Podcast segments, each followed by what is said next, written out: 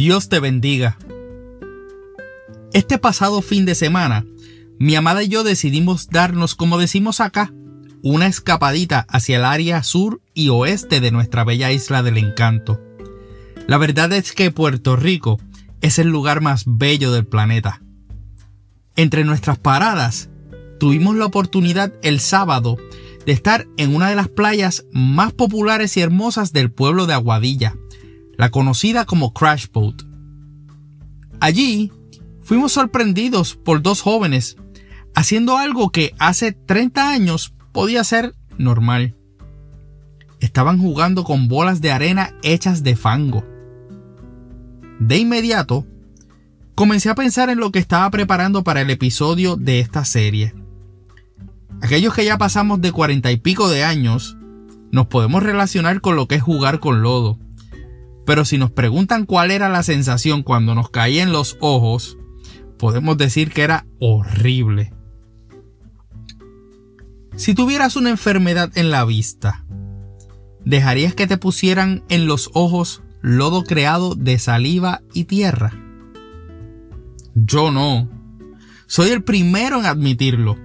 Y no quiero ni imaginar lo que sería sentir fango creado por alguien que escupió en la tierra. Suena un poco prosaico, pero asimismo está escrito en la Biblia. Este es un caso de sanidad muy particular que se encuentra en el Evangelio de Juan en el capítulo 9, donde Jesús usa esta manera peculiar para sanar a un ciego de nacimiento. Es importante mencionar que esta no es la única vez que sana a un ciego, escupiendo la tierra y poniendo lodo en los ojos del enfermo, pues también sanó a otro de manera similar en un lugar llamado Bethsaida, y cuya historia está en el Evangelio de Marcos en el capítulo 8, en los versículos 22 al 26.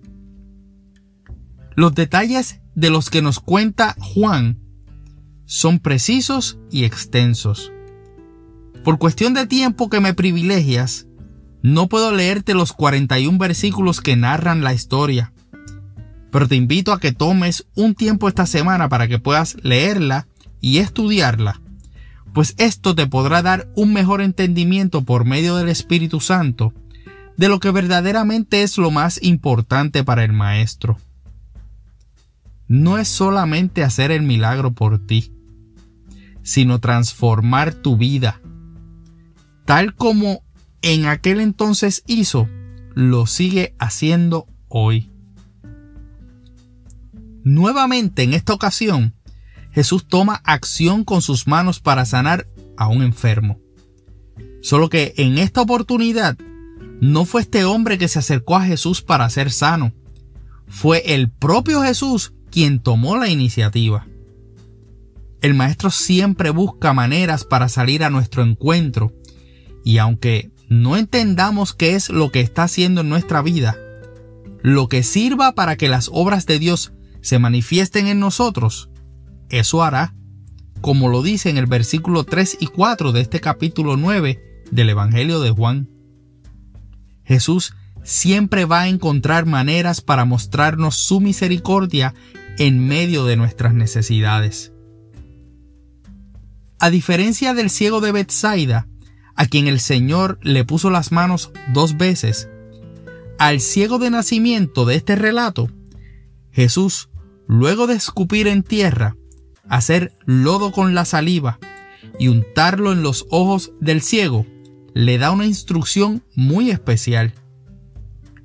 Dice la Biblia en el versículo 7 de este capítulo 9, y le dijo, Ve a lavarte en el estanque de Siloé, que traducido es enviado. Fue entonces y se lavó y regresó viendo.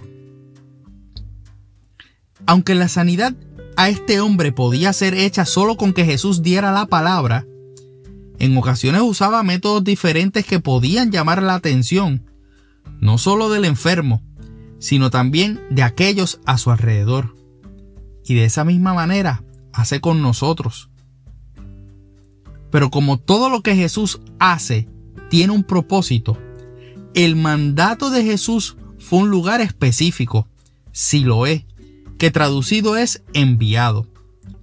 Y me puse a buscar un poquito más y esta palabra enviado en su traducción de la palabra en griego apostelo tiene entre sus significados permitir que uno se vaya para que esté en un estado de libertad. En un acto completo de fe y obediencia, este ciego de nacimiento, al recibir el toque del maestro, tiene que ir al lugar donde encontraría su libertad de la condición de salud física que al nacer tenía. Y esto estando ciego aún. Pero no solamente eso, encontró también libertad espiritual por medio del toque del Mesías.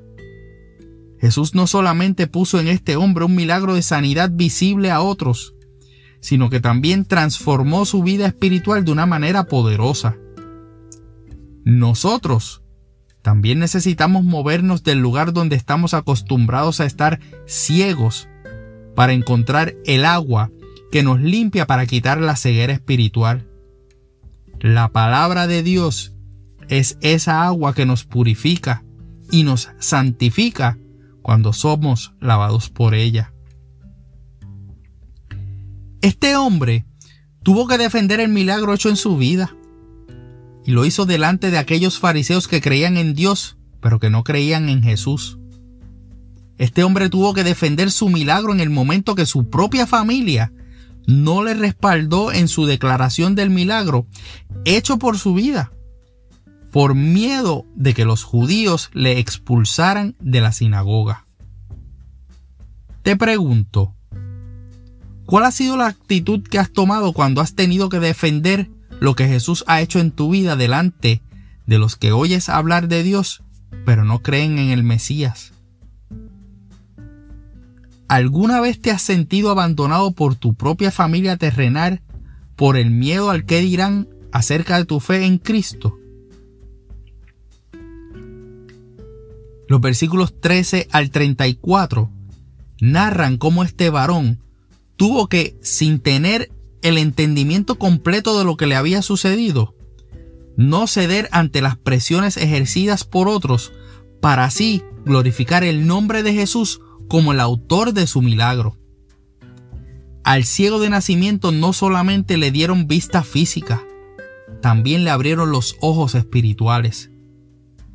El versículo 25 cuenta una contestación que le da a los hombres quienes cuestionaban este milagro de Jesús que hasta se le puede dar un tono jocoso. Dice la escritura.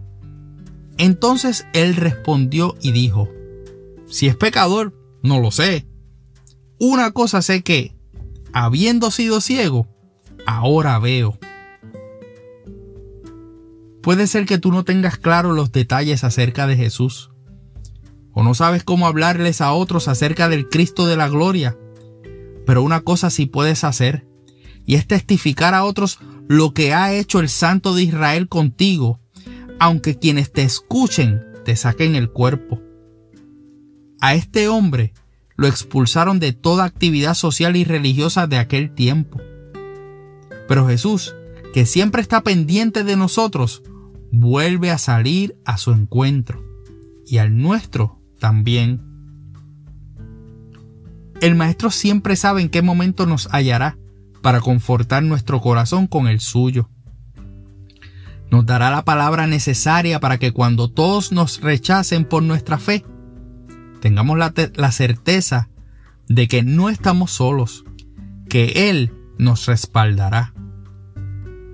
Dice la Biblia en los versículos 35 al 38 de ese mismo capítulo 9 del Evangelio de Juan, que Jesús había oído de que el ciego de nacimiento había sido expulsado, y hallándole le dijo, ¿Crees tú en el Hijo de Dios? Respondió él y dijo, ¿quién es, Señor, para que crea en él? Le dijo pues Jesús, pues le has visto, y el que habla contigo, él es. Y él le dijo, creo, Señor, y le adoró. Quizás te rechazan en tu trabajo por tu fe en Jesús. incluyendo por aquellos que los escuchas hablar de Dios de una manera que solo les conviene a ellos. Tú mantén esa frente en alto. Cree en el que tiene nombre sobre todo nombre y adórale por medio de tu testimonio. El Señor te pondrá en gracia delante de aquellos que dudan para que tengan su oportunidad de también creer y adorar. Cuéntale a otros lo que Jesús ha hecho contigo. Pero no te quedes solamente contando el milagro que hizo con sus manos. Háblales también de cómo puso certeza en ti de que Él es un Dios vivo, uno que abre su corazón para que tengas relación con Él. Soy tu hermano y amigo José Molina, y junto a mi hermosa esposa Sonia Riera, servimos al Señor y a nuestra amada congregación de la Iglesia AMEC, Casa de Alabanza, una iglesia de presencia, localizada en el pueblo de Canóbanas, y cuyo pastor rector es Misraim Esquilín. Deseamos que Dios te bendiga.